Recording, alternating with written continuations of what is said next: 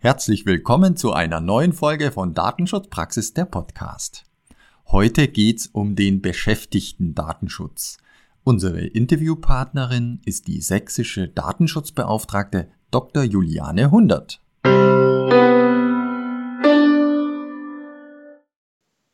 Die aktuelle Podcast-Folge wird unterstützt von WK Media. Schaffen Sie grundlegendes Verständnis für den Datenschutz bei den HR-Kollegen. Unterrichten Sie alle Mitarbeiter der Personalabteilung im verantwortungsvollen und gesetzeskonformen Umgang mit den alltäglich anfallenden Personaldaten, insbesondere den besonders sensiblen Artikel 9 Daten.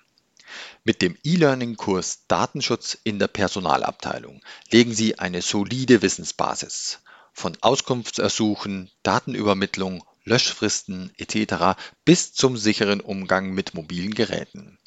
Mehr erfahren Sie unter www.wk.de-6974.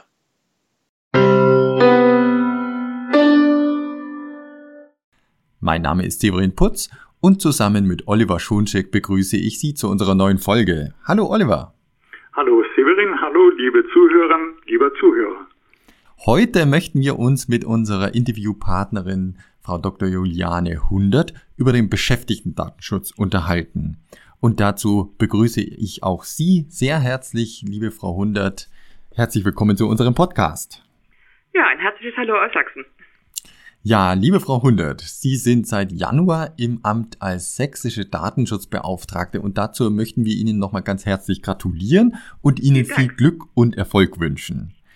Und wir freuen uns besonders, dass Sie mit uns über das spannende Thema Beschäftigten-Datenschutz sprechen möchten. Denn auch im vergangenen Jahr waren ja wiederholt Forderungen laut geworden nach einem eigenen Beschäftigten-Datenschutzgesetz. Viele sehen hier zusätzlichen Regelungsbedarf. Es gibt einfach äh, viel zu diesem Thema.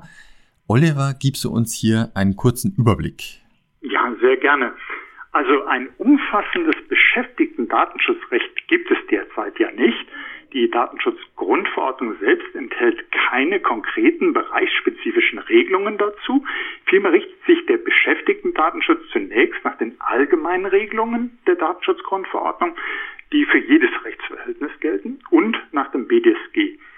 Gleichzeitig muss ja der Schutz der beschäftigten Daten mit den Informationsinteressen des Arbeitgebers abgewogen werden. Und das ist nicht immer ganz einfach. Und das macht auch die Antworten auf die vielfältigen Fragen, wie sich die Privatsphäre von Beschäftigten besser schützen lässt, nicht gerade einfach. Und deshalb sind wir eben so dankbar, dass Sie, Frau Dr. Hundert, uns einer ganzen Bandbreite an Themen zum Beschäftigten-Datenschutz nun zur Verfügung stehen. Und ich möchte da gleich mit einem sehr aktuellen, ja leider immer noch sehr aktuellen Thema einsteigen, und zwar Corona und Datenschutz.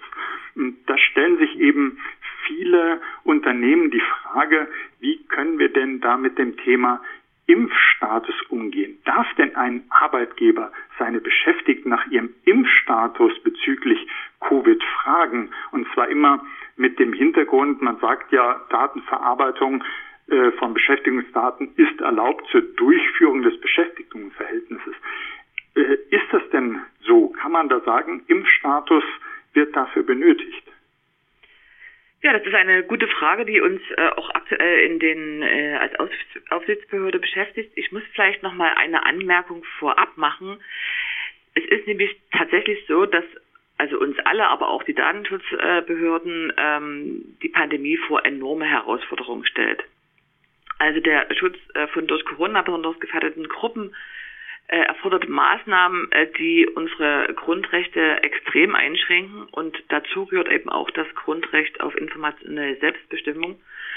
Und es ist für mich als Datenschutzbeauftragte besonders wichtig zu betonen, dass sämtliche Einschränkungen, die wir hier in dieser Pandemie äh, getroffen haben, ähm, in ihrer Eingriffstiefe und in ihrer Eingriffsdauer auf das Minimum zu begrenzen sind und verhältnismäßig ausgestattet werden müssen. Und sie müssen permanent auf den Prüfstand. Sie dürfen also zu keiner Dauerlösung äh, werden und zu einer Erosion der Grundrechte führen. Das vielleicht nochmal so als Einstieg, ähm, wo, wo wir uns sozusagen aktuell befinden. Zu Ihrer Frage. Ähm, Arbeitgeberinnen und Arbeitgeber, ähm, die dürfen den Impfstatus von Bewerberinnen oder von Beschäftigten grundsätzlich nicht abfragen. Äh, in der Pandemie ist es allerdings so, dass äh, mehrfach Ausnahmeregelungen von diesem Grundsatz getroffen wurden. So wurden zum Beispiel im Mai 20, äh, 2020 schon eine Ausnahme für bestimmte Einrichtungen wie Krankenhäuser und Arztpraxen geschaffen. Dort dürfen zur Begründung des Beschäftigtenverhältnisses auch der Impfstatus oder der Zero-Status abgefragt werden. Und im November 2021, wir erinnern uns, wurde dann auch die sogenannte 3G-Regelung am Arbeitsplatz eingeführt. Und das bedeutet, dass eben äh, in Beschäftigtenverhältnissen ähm, der Arbeitsplatz nur von ähm, gegen Corona geimpften, äh, von genesen oder von getesteten Personen betreten werden darf. Und seitdem gibt es eben diese doch umfassenden und konkreten Arbeitgeberbefugnisse und Verpflichtungen, die Gesundheitsdaten, zu denen auch der Impfstatus gehört, zu erheben und zu verarbeiten. Und die Arbeitgeberinnen und Arbeitgeber sind eben verpflichtet, diese 3G-Kontrollen täglich durchzuführen. Ähm, die Datenschutzkonferenz, also die äh, Datenbeauftragten des Bundes und der Länder, haben diese Regelung äh, kritisiert, weil sie eine Vielzahl von Fragen äh, aufwerfen und weil sie nicht besonders normenklar ist.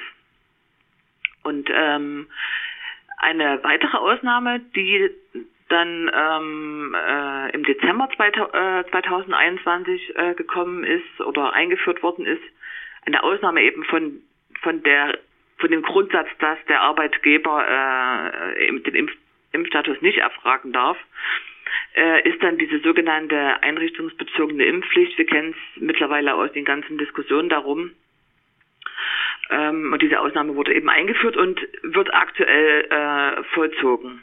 Danach ist es nämlich so, dass ähm, Personen in Einrichtungen, in Unternehmen, in Krankenhäusern, äh, wie zum Beispiel Krankenhäusern, äh, Arztpraxen, äh, Pflegediensten verpflichtet sind, bis zum 15. März einen Impfnachweis, äh, einen genesenen Nachweis oder eben ein Zeugnis, dass man eben sich nicht impfen lassen kann, vorlegen müssen.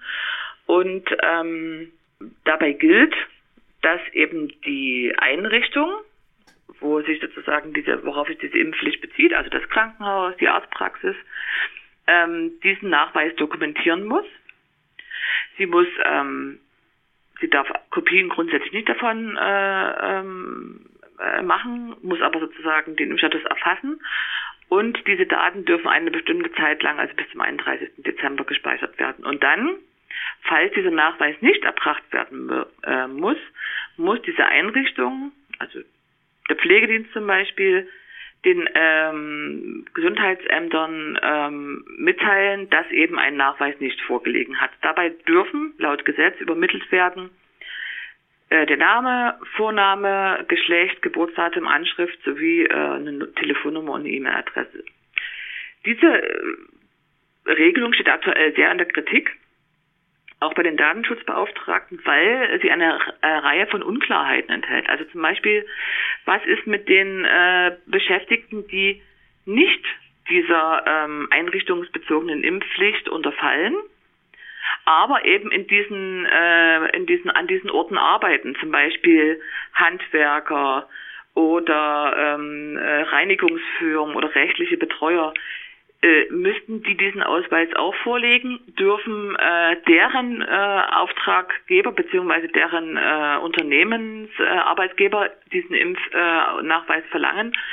Und ähm, wir sind da aktuell mit, mit vielen Anfragen äh befasst in, in unserer Behörde.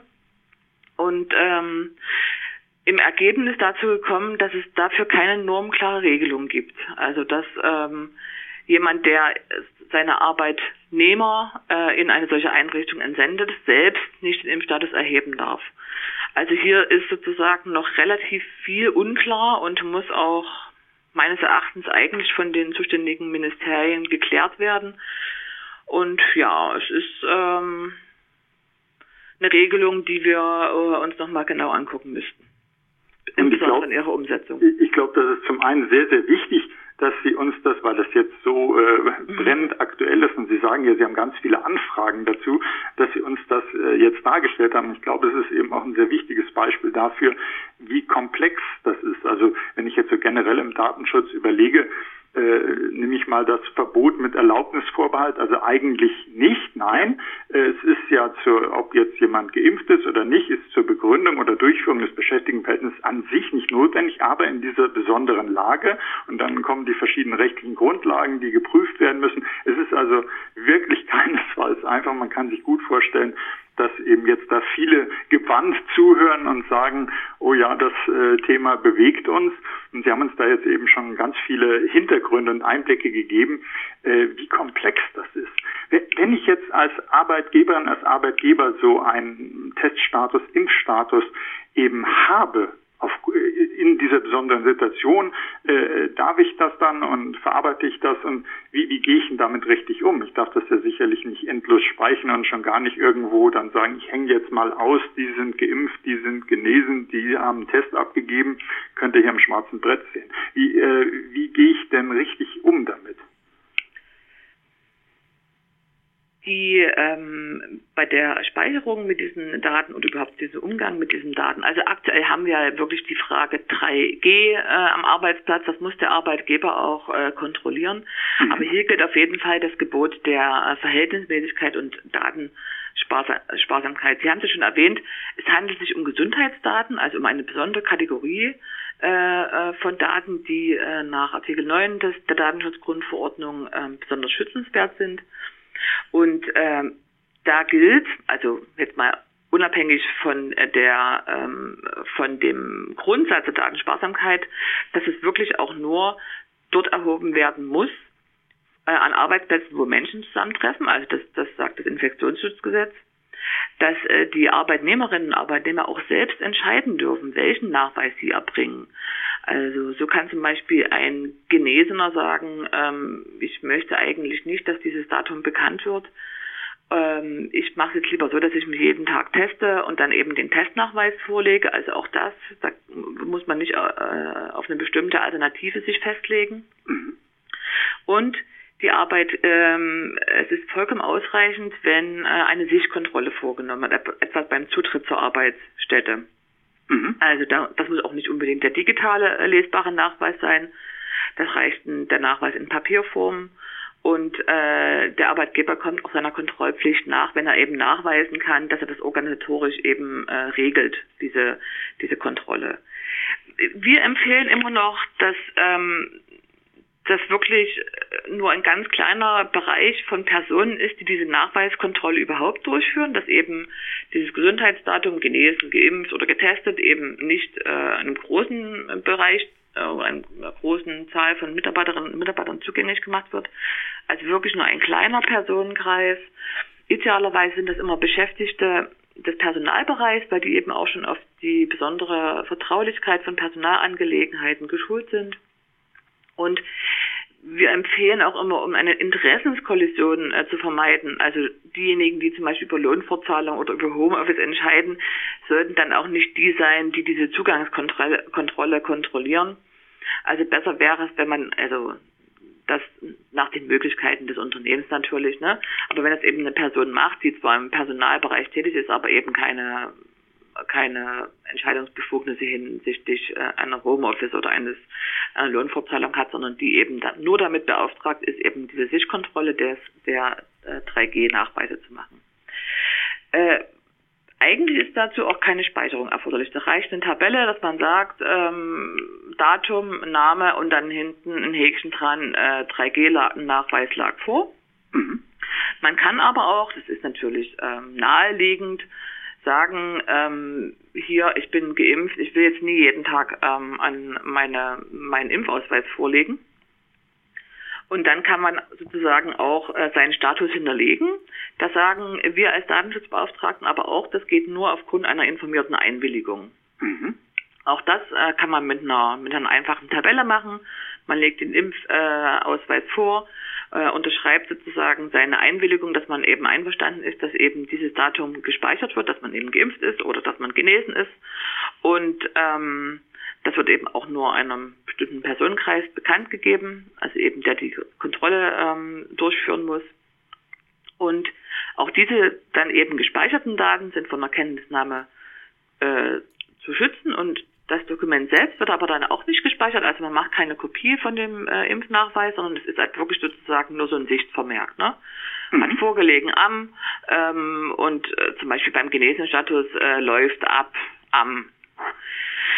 Ähm, was die Löschung dieser Daten angeht, die da gespeichert werden, also gilt grundsätzlich, ne, das Gesetz gilt bis zum 19. März, also ähm, alles, was sozusagen danach ist, ist nicht mehr äh, erforderlich für, für ähm, den 3G-Nachweis.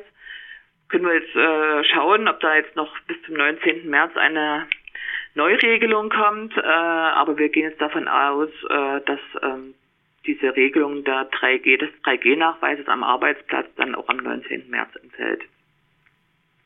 Ja, vielleicht noch einen ganz kurzen Punkt. Es gibt äh, auch Unternehmen, die ähm, es ihren Arbeitnehmerinnen und Arbeitnehmern ermöglichen, sich direkt vor Ort testen zu lassen. Mhm. Und ähm, auch da muss man eben darauf achten, dass es sozusagen in einem geschützten Raum stattfindet, dass eben das Ergebnis äh, auch nicht äh, einem größeren Personenkreis bekannt gegeben wird. Allerdings habe ich natürlich Verständnis, dass man sagt, wenn da ein Test positiv ausfällt, hat man als Unternehmen oder als ähm, Behörde auch den ähm, die, die Erforderlichkeit, die Verpflichtung, ähm, bet möglicherweise Betroffene, ne, ähm, die sich anstecken äh, hätten können in den letzten Tagen vor dem Test, auch zu unterrichten. Da sollte man aber wie eigentlich immer beim Datenschutz auch darauf achten, dass es wirklich sozusagen nur den kleinsten Bereich betrifft, das Team oder die Kontakte mit der äh, die der Kollege dann zu tun hatte und dass man dann auch ähm, möglicherweise, das geht natürlich in kleinen Betrieben nicht, aber versucht, dass äh, auch ähm, der Name dann nicht bekannt wird. Ja, also allgemein gelten hier äh, auch die ähm, die Regelungen ähm, der Datensparsamkeit und ähm, ja der besonderen Schutzwürdigkeit. Und das finde ich eigentlich auch immer sehr schön im Datenschutz, so komplex es werden kann. Man kann sich eben sehr viel äh, aus den Datenschutzprinzipien sozusagen ableiten, dass man eben immer weiß, äh, es wirklich nur der, der es wissen muss und nicht einfach an jeden verbreiten, auch äh, die Speicherbegrenzung, wenn die gesetzliche Grundlage eben nicht mehr da ist wie Sie sagten, auch jetzt für 3G, wenn das wegfällt, dann darf ich das natürlich auch nicht weiter irgendwelche Aufzeichnungen genau. dazu aufbewahren. Und man kann sich sehr viel ableiten, aber es ist hochkomplex und deshalb sind wir auch froh, wenn wir äh, gemeinsam mit Ihnen zu einem noch einem Dauerbrenner äh, schauen können. Und zwar, Sie haben ja gerade schon gesagt, äh, dass so Kopien, zum Beispiel Impfnachweise, Testnachweise nicht einfach eingesammelt werden dürfen, dann in die Personalunterlagen reingelegt werden, wie das sich vielleicht der ein oder andere äh, vorgestellt hat, dass das ginge. Ähm, was darf denn generell, wenn wir so uns das Thema Personalunterlagen der Beschäftigten anschauen, welche Unterlagen dürfen denn überhaupt da abgelegt werden, geführt werden, gespeichert werden? Das ist eine interessante Frage. Sie sprachen es ja vorhin schon an, äh, dass es kein äh, Beschäftigten-Datenschutzgesetz gibt und äh, ich weiß, dass diese Forderung schon so lange im Raum ist und dass möglicherweise auch ähm, mal eine gute Rechtsgrundlage wäre, um das zu regeln. Es ist nämlich so, dass es aktuell keine Formvorschriften gibt, wie zum Beispiel so eine Personalakte über die Mitarbeiterinnen und Mitarbeiter zu führen ist, äh, auch, auch nicht darüber, was da hineingehört. Ähm, Sie wissen ja, wie, wir, wie es im Arbeitsrecht ist. Das ist äh, weitgehend durch Rechtsprechung geprägt und und da ähm, an dieser Rechtsprechung orientieren wir uns dann auch ein bisschen als äh, Datenschutzaufsichtsbehörden bei der Beurteilung solcher Fragen.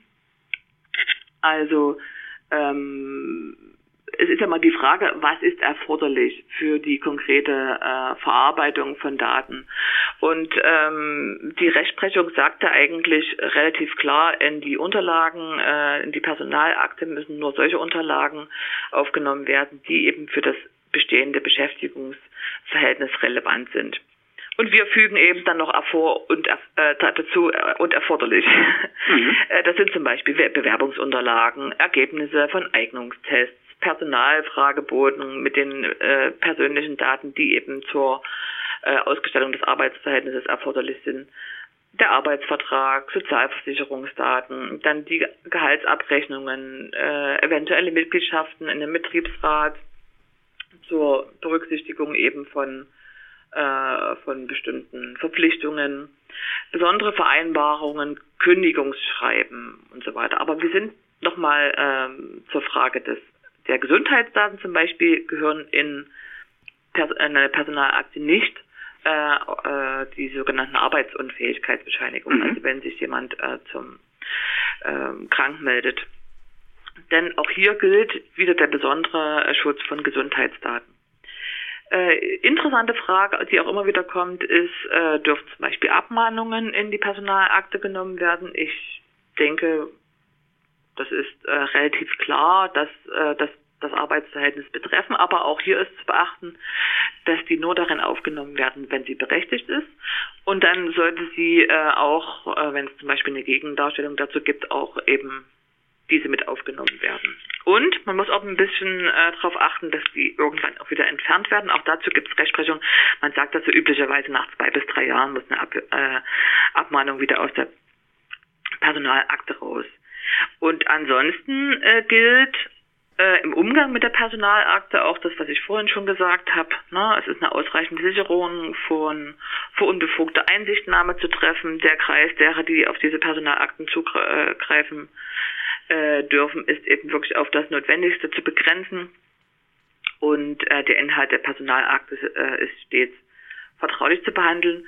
Das kann man zum Beispiel auch ähm, so gewährleisten, dass ähm, Personalangelegenheiten mit einer Extramappe, die eben mit einem mit einem mit einer Versiegelung versehen ist, eben in den Umlauf gebracht werden äh, und dann eben auch wirklich nur von der Person ähm, angeschaut werden können, die eben seine Entscheidung treffen muss. Mhm. Ähm, auch eine Frage, die äh, hin und wieder äh, aus der Leserschaft äh, auftaucht. Äh, der medizinische Dienst der Krankenkassen. Mhm. Äh, wann darf denn mit dem gesprochen werden? Zu welchem Thema? Äh, wie verhält es sich denn da mit dem Datenschutz? Ich weiß, dass die äh, Frage in der Vergangenheit äh, sehr häufig gestellt wurde und das, äh, das ist auch wirklich interessant, dass mir da aktuell überhaupt keine äh, Fragen da, also Anfragen dazu vorliegen. Ich nehme mal an, das ist tatsächlich ein bisschen in den Hintergrund geraten in der Pandemie. Ähm, wahrscheinlich waren die äh, Arbeitgeber äh, auch oft äh, gar nicht mehr so richtig in der Lage zu äh, schauen, ja, äh, ist heute jemand im Homeoffice oder ist er tatsächlich krank? äh, keine Ahnung. Aber grundsätzlich gilt, dass ähm, eine ähm, Arbeitnehmerin und ein Arbeitnehmer einen, einen Anspruch auf äh, Entgeltfortzahlung hat, wenn sie arbeitsunfähig erkrankt ist und der Arbeitnehmer ist auch dafür ähm, beweisbelastet. Also er muss nach den Nachweis bringen, dass er eben nicht arbeitsfähig ist. Ähm, normalerweise reicht dafür diese Arbeitsunfähigkeitsbescheinigung, weil das ist ja von einem Arzt ausgestellt und das hat eben schon einen sehr hohen Beweiswert. Aber es gibt manchmal Zweifel an so einer Arbeitsunfähigkeitsbescheinigung oder an der Richtigkeit der Arbeitsunfähigkeitsbescheinigung. Und wenn es begründete Zweifel gibt, ähm, dann kann sich ein äh, Arbeitgeber auch an die Krankenkasse äh, wenden und sagen, ich hätte gerne, dass dann nochmal jemand, ein, eine andere Art sozusagen, das ist medizinisch begutachtet und das macht eben dieser sogenannte medizinische Dienst der Krankenkassen. Mhm. Geregelt ist das alles im SGB V, also in dem Recht der Krankenkassen. Und dort sind auch äh, konkrete Regelungen dazu, wann so eine berechtigten Zweifel äh, zum Beispiel vorliegen. Also wenn man den die Ärztin oder den Arzt äh, schon kennt, äh, dass der möglicherweise mal so ein Gefälligkeitsattest ausstellt. Oder wenn vielleicht auch ein relativ gesund erscheinender Arbeitnehmer ankündigt, er werde sich krank melden, ne? also das gibt es ja auch manchmal in so Konfliktsituationen, dann ähm, kann man eben in begründeten äh, Fällen diese Zweifel beim medizinischen Dienst der Krankenkassen anmelden und der würde dann ähm, eine Begutachtung des äh, Arbeitsunfähigkeit, äh, arbeitsunfähig geschriebenen Arbeitnehmers äh, durchführen. Und der Ablauf dann dieser ganzen äh, Begutachtung und so weiter ist so gesetzlich vorgesehen, dass die, de, die Krankenkasse den medizinischen Dienst beauftragt, diese sich mit dem Arbeitnehmer in Verbindung setzt, die Begutachtung durchführt, das Ergebnis wieder der Krankenkasse mitteilt und die und erst die Krankenkasse äh, ist diejenige, die dann den Arbeitgeber über das Ergebnis informiert, aber dann eben auch nur, ob es eben eine, äh, tatsächlich eine Arbeitsunfähigkeit gibt oder eben nicht. Mhm. Über die Krankheit selbst darf äh, dann nicht berichtet werden. Das gilt ja auch generell bei der Arbeitsunfähigkeitsbescheinigung. Und da gibt es ja eigentlich nur einen Diagnoseschlüssel und da ist sozusagen das konkrete, ähm, die konkrete Erkrankung äh, nicht vermerkt. Jetzt gibt es noch so ein Thema, was bei ganz vielen unserer Zuhörerinnen und Zuhörer äh, in den Köpfen herumschwirrt, wenn es um das Thema Beschäftigtendatenschutz geht. Und zwar einerseits die Begründung des Beschäftigtenverhältnisses. Also was mache ich mit den Daten von Bewerberinnen und Bewerbern, insbesondere wenn es zu keinem Beschäftigtenverhältnis gekommen ist. Und das Thema, wenn jemand das Unternehmen verlässt. Also zum einen ich hatte jetzt eine Bewerbung und dann, wie lange darf ich die denn speichern, auch für den Fall, dass ich mich eben äh, gegen die Person entschieden habe? Auch hier gilt, ähm, dass das äh, der Erforderlichkeitsgrundsatz. Also es muss so lange, darf man so lange gespeichert äh, werden, wie es erforderlich ist. Mhm. Und auch da orientiert man sich so ein bisschen an äh, Fristen, zum Beispiel nach dem allgemeinen ähm, äh, Gleichbehandlungsgesetz, da gibt es eine äh, Klagefrist, die ähm, in, innerhalb von fünf Monaten eingereicht werden kann. Also wenn sich die Bewerberin oder der Bewerber eben benachteiligt fühlt und sagt, okay, hier hat sozusagen der Auswahlprozess ähm, nicht richtig stattgefunden, dann gibt es eine Klagemöglichkeit und da sagt man, okay, ähm, die Bewerberin oder der Bewerber, der sich eben nicht durchgesetzt hat, hat eben noch diese Möglichkeit der Klagefrist und so lange kann man die Unterlagen noch aufbewahren. Das wären zum Beispiel hier im Bereich des allgemeinen Gleichheitsgesetzes äh, wären das fünf Monate und dann sagt man jetzt nochmal ein Monat, also maximal sechs Monate kann man das dann noch aufbewahren. Und im Beamtenbereich äh, gibt es manchmal noch so, sogenannte Konkurrentenklagen. Da gibt es auch eine Frist von einem Jahr. Da kann man dann sagen, okay, ähm, dann ist eben die Jahresfrist noch abzuwarten plus einen Monat und dann äh, löscht man eben oder äh, vernichtet man eben diese ähm, Bewerbungsunterlagen nach 13 Monaten ungefähr. Also da muss man sich auch ein bisschen danach äh, richten, was ist, ähm, was kann möglicherweise das noch für Folgen nach sich ziehen, dass man da eine Bewerberin oder einen Bewerber ähm, abgesagt hat. Das finde ich auch immer ein sehr schönes Beispiel, wie Sie uns das jetzt auch erläutert haben. Also dann sagt man, es gibt Speicherbegrenzung. Ist das, äh, wie lange ist das erforderlich? Und mhm. äh, ansonsten muss man eben gucken, wonach ist es erforderlich? Und dann sagten Sie ja, dann guckt man eben in, in andere gesetzliche Regelungen äh, und dann kann sein, man muss eben vielleicht äh, eine Ablehnung begründen können oder sagen, warum habe ich mich jetzt für denjenigen, nicht für den entschieden, bei einer Beförderung oder was auch immer. Und dann muss ich darauf zurückgreifen können, aber eben nur für diesen Zweck. Und wenn das nicht mehr gilt, dann eben wieder die Löschverpflichtung. Ähm, jetzt eine genau. andere, andere Situation. Ähm, es passieren ja äh, gerade beim, auf dem Beschäftigtenmarkt äh, viele Dinge dann zum Beispiel man bewirbt sich bei jemandem und die Bewerbungsunterlagen liegen jetzt bei Unternehmen A vor und äh, das meldet sich jetzt bei dem vorherigen Arbeitgeber und sagt, äh, schau mal, da hat sich jemand bei mir äh, beworben und so weiter, vielleicht zusätzliche Informationen. Darf denn ein Unternehmen dem früheren Arbeitgeber, der früheren Arbeitgeberin gegenüber das überhaupt sagen, dass da so eine Bewerbung stattgefunden hat? Also da sind wir äh, eigentlich sehr streng. Wir sagen, nee, äh, da gibt es keine äh, Übermittlungsgrundlage, äh, äh Rechtsgrundlage für die Einholung solcher Informationen. Wir wissen natürlich, dass man sich heutzutage auch äh, öffentlich zugängliche Informationen über Bewerberinnen und Bewerbern, äh, Bewerber, äh, ja, besorgen kann. Aber äh, grundsätzlich ist eine solche ähm, sag ich jetzt mal, Offenbarung einer Bewerber gegenüber einem aktuellen oder früheren Arbeitgeber äh, nicht zulässig. Es sei denn, und das kann man ja sozusagen verhandeln mit den Bewerberinnen und Bewerbern, dass diese ähm, einer solchen Nachfrage einwilligen. Da muss man aber auch dann ganz konkret darauf äh, hinweisen, was man damit äh, vorhat. Und es muss natürlich auch eine sehr also es wird auch eine freiwillige Einwilligung sein. Ne? Also die mhm. Anforderungen an seine Einwilligung sind natürlich dann auch entsprechend ähm, streng. Aber da eher Vorsicht an der Bahnsteigkante, Zurückhaltung. Mhm. okay, alles klar. Und äh, wenn man jetzt äh, daran denkt, wenn jetzt eine Mitarbeiterin, ein Mitarbeiter ein Unternehmen verlässt und nehmen wir mal den Fall, das ist, geschieht ja relativ häufig, jemand hat eine personalisierte E-Mail-Adresse und es treffen beispielsweise für diese Person noch weiterhin E-Mails ein, obwohl äh, die Person ja gar nicht mehr im Unternehmen beschäftigt ist. Was mache ich denn dann?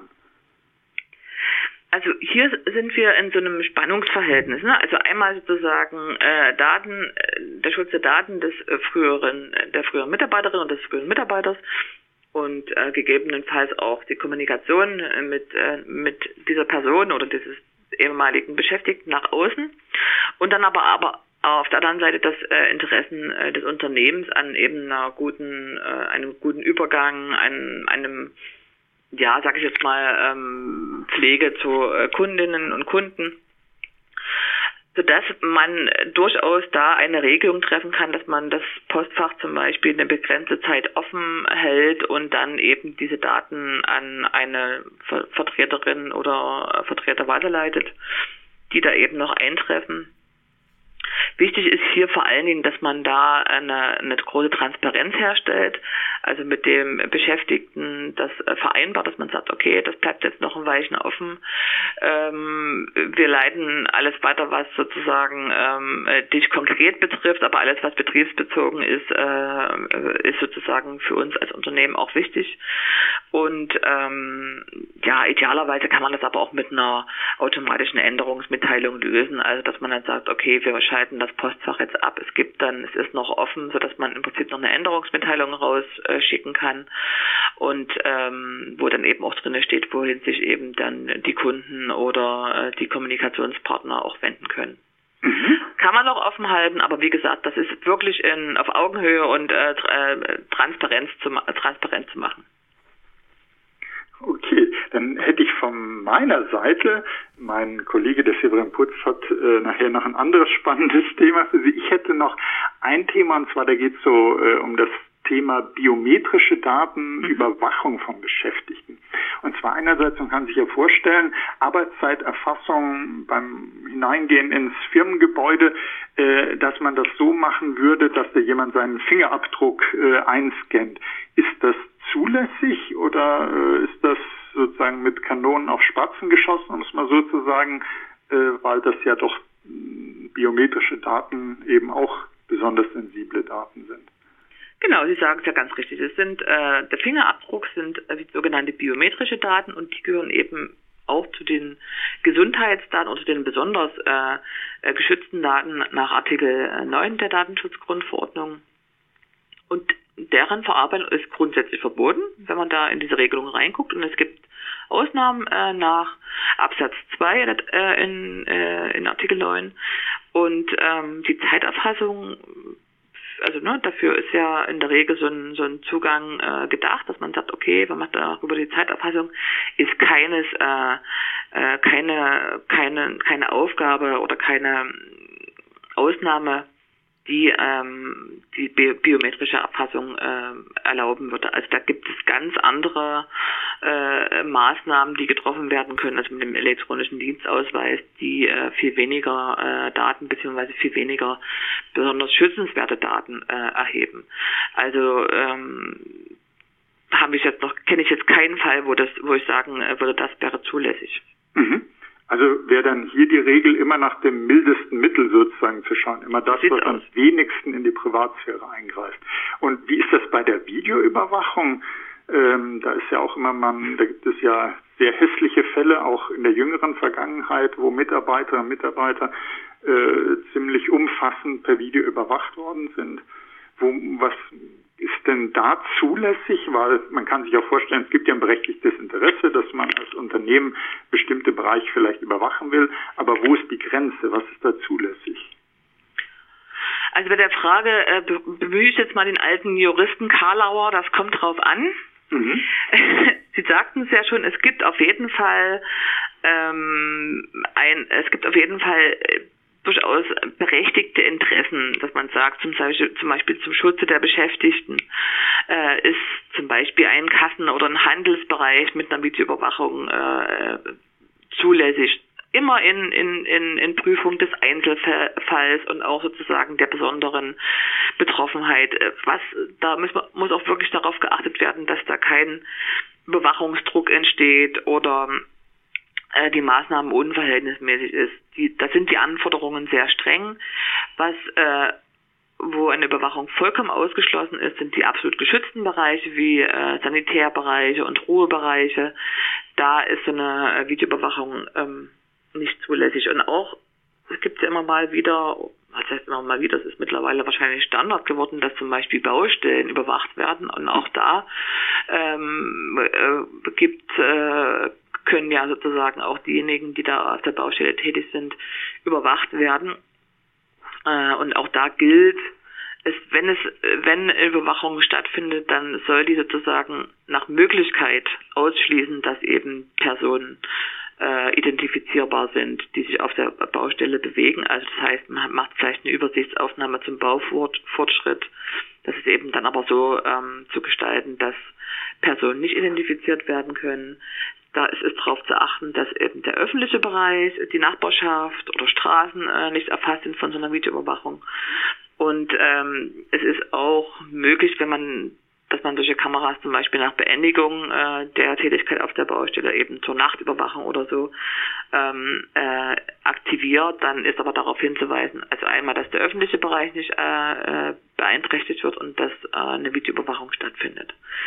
Auch hier gilt, es ist der, das mildeste Mittel zu finden. Ähm, klar, man kann sozusagen nachvollziehen, auch wir erleben es ja oft genug, dass auf Baustellen geklaut wird, dass ähm, Sachen wegkommen, äh, insbesondere in den Abend- oder frühen Morgenstunden und äh, es ist schon nachvollziehbar, dass man sagt, okay, äh, wir haben dann hier einen Bewegungsmelder, da geht's Licht an und es ist eine, findet eine Videoüberwachung statt. Aber dann soll eben wirklich darauf geachtet werden, dass es eben nicht diejenigen betrifft, die auf der Baustelle äh, beruflich zu tun haben. Mhm, dann hätte ich jetzt in äh, dem Punkt Überwachen noch eine letzte Frage von meiner Seite, bevor ich ja meinen Kollegen übergebe, und zwar das Thema Ortung. Also da stelle ich mir zum Beispiel vor, äh, äh, Kurierdienst, äh, das, die sind, da freut man sich ja als Kundin, als Kunde, wenn man vielleicht möglichst früh erfährt, das Paket ist unterwegs, aber gleichzeitig werden ja die Mitarbeiter, Mitarbeiter äh, getrackt. Das ist ja nicht nur das Paket im Fahrzeug. Ähm, wie, wie verhält es sich denn damit, äh, GPS-Überwachung? Also auch dazu gibt es eine ganze Reihe Anfragen immer wieder, auch an meine Behörde und auch hier gilt grundsätzlich, dass die Erhebung und äh, Verarbeitung und Nutzung von Beschäftigtendaten so zu gestalten ist, dass ähm, diese eben keinen Personenbezug herstellen können zur Ortung. Ja, also das ist das eigentlich das Wichtigste, dass man sagt, okay, man äh, man kann sozusagen ein äh, System an einem Fahrzeug ähm, befestigen oder sozusagen ein Fahrzeug damit ausstatten, aber man muss gleichzeitig sicherstellen, dass es eben ähm, keinen Personennachverfolgung äh, äh, damit einhergeht. Das, das heißt allerdings auch, dass es wirklich relativ wenig Fälle gibt, wo das zulässig ist. Ne? Also wenn man äh, ganz, wenn ganz klar ist, dass auf dem LKW äh, Herr Müller saß äh, und man weiß, wo der LKW ist, dann weiß man auch, wo Herr Müller war. Ne? Mhm. Ähm, und äh, ein solches Ortungssystem ist wirklich in den seltensten Fällen erforderlich. Ähm, kann eigentlich auch nicht auf Einwilligungsbasis äh, erfolgen. Das ist ja immer die Frage, wenn es jetzt rechtlich nicht zulässig ist, dann geht es vielleicht möglicherweise mit der Einwilligung.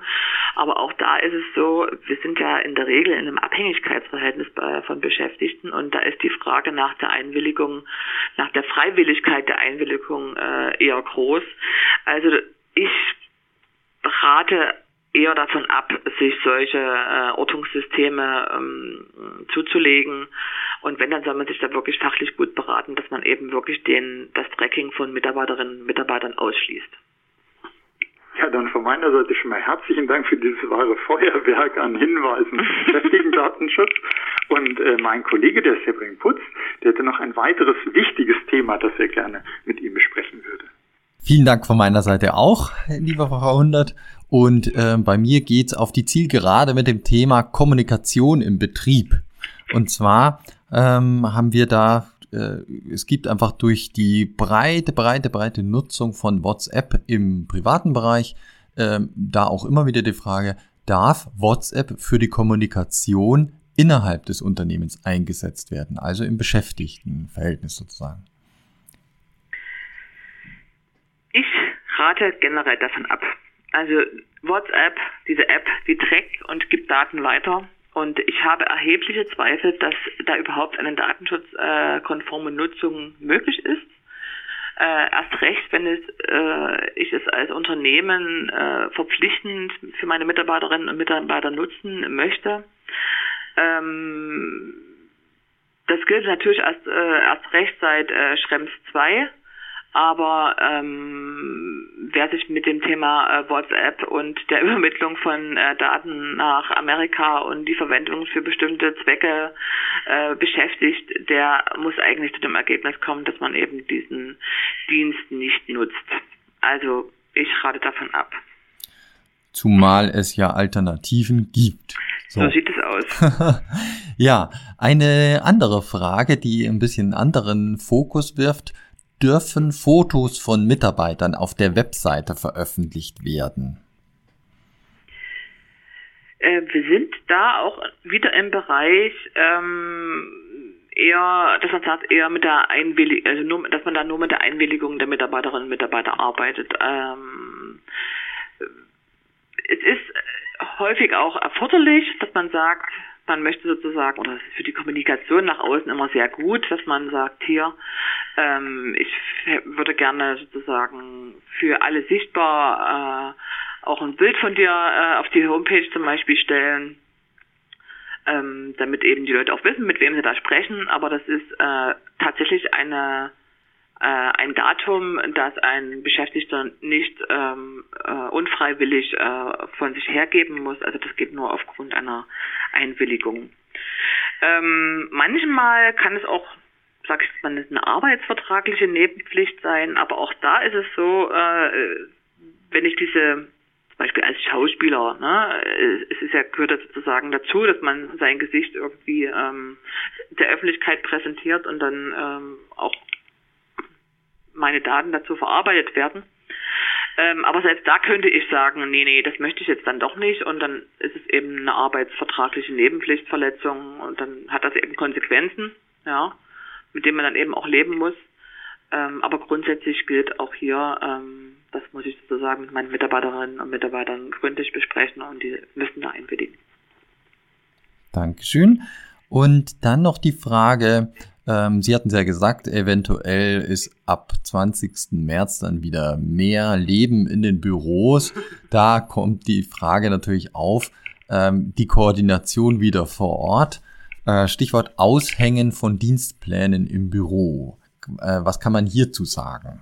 Da erkenne ich äh, grundsätzlich die äh, betriebliche Notwendigkeit an in bestimmten Bereichen. Man sagt ja, es ist erforderlich, dass zum Beispiel bestimmte Schichtpläne äh, hängen, dass man da eben dass es für bestimmte Bereiche erforderlich ist, dass man einfach äh, weiß und dass eben auch, dass ein größerer Teilnehmerkreis weiß ähm, oder Mitarbeiterinnenkreis weiß, ähm, wer zu welcher Zeit da ist. Also, aber auch da gilt, muss sich natürlich an der Erforderlichkeit äh, orientieren. Ist es zum Beispiel erforderlich, dass man den vollen Namen hinschreibt? Reicht auch ein Kürzel? Äh, was zum Beispiel nicht erforderlich ist, dass man vertretungsweise äh, dann auch noch schreibt, der Vertretungsgrund, Krankheit oder Schwangerschaft oder sowas. Also solche Sachen sollten dann wirklich äh, vermieden werden. Die sind für die äh, für den betrieblichen Ablauf nicht erforderlich. Ähm, aber wie gesagt, da erkenne ich auch äh, im Einzelfall auch immer die betriebliche Notwendigkeit an. Aber das kommt eben auch immer auf den Einzelfall ein. Mhm. Und ähm, wenn ich das jetzt noch nachschieben darf, äh, Dienstpläne können ja mittlerweile auch äh, digital dann gespeichert werden. Ist es da im Prinzip übertragbar, was Sie jetzt gesagt haben? Notwendigkeit? Ja, äh, ich finde es ja immer interessant, die äh, Frage nach äh, Digitalisierung von äh, normalen oder bisher Papierform. Mhm. Ähm, eigentlich, das, das ist das Schöne am Recht und am Datenschutzrecht auch, es ist passt genauso auf die Digitalisierung, also die digitalisierten Varianten, sage ich jetzt mhm. mal. Ähm, wir können da äh, denselben Maßstab anlegen und müssen dann eben äh, konkret gucken. Es gibt es natürlich Sicherheitssicherungsmaßnahmen. Klar, die technischen äh, Sicherheitsmaßnahmen sind dann immer noch größere, als wenn man jetzt bloß eine Anschlagtafel hat und da sagt man, okay, da geht das kann eben nur derjenige lesen, der eben daran vorbeigeht. Äh, eben, wenn man jetzt das digital zur Verfügung stellt, muss man natürlich auch technische Maßnahmen treffen, dass eben, dass nur diejenigen Personen wahrnehmen können, die dazu befugt sind. Aber es gelten im Prinzip die gelten dieselben rechtlichen Regelungen. Es, ist, es muss erforderlich sein für die äh, für die Aufgaben des, des Betriebes und ähm, dann ist es eben auch in digitaler Weise möglich. Das ist doch ein guter Abschluss für dieses Gespräch in digitaler Weise auch möglich. Ja, auch unser Podcast findet digital statt. Vielen lieben Dank Frau Hundert für das Gespräch und Ihre vielen ganz konkreten Antworten. Da können unsere Hörer, denke ich, wirklich viel mitnehmen. Dankeschön. Sehr gerne. Hat mir Spaß gemacht. Lieber Oliver, auch dir vielen Dank für die Gesprächsvorbereitung und die Durchführung jetzt mit mir. Hat mir auch Spaß ja, gemacht. Sehr gerne. Wirklich sehr, sehr spannend und viele wichtige Hinweise. Ja, liebe Hörerinnen und Hörer, auch Ihnen ein herzliches Dankeschön fürs Zuhören. Wenn Sie Fragen an uns haben äh, und Vorschläge, bitte schreiben Sie uns gerne an dsp.wk.de. Ja, und dann bis zur nächsten Folge von Datenschutzpraxis, der Podcast. Wenn Ihnen diese Podcast-Folge gefallen hat, dann abonnieren Sie doch einfach unseren Podcast. Das ist kostenlos und Sie verpassen künftig keine neue Folge. Also bitte einfach abonnieren. Vielen Dank und eine gute Zeit. Ihr Team von Datenschutzpraxis, der Podcast.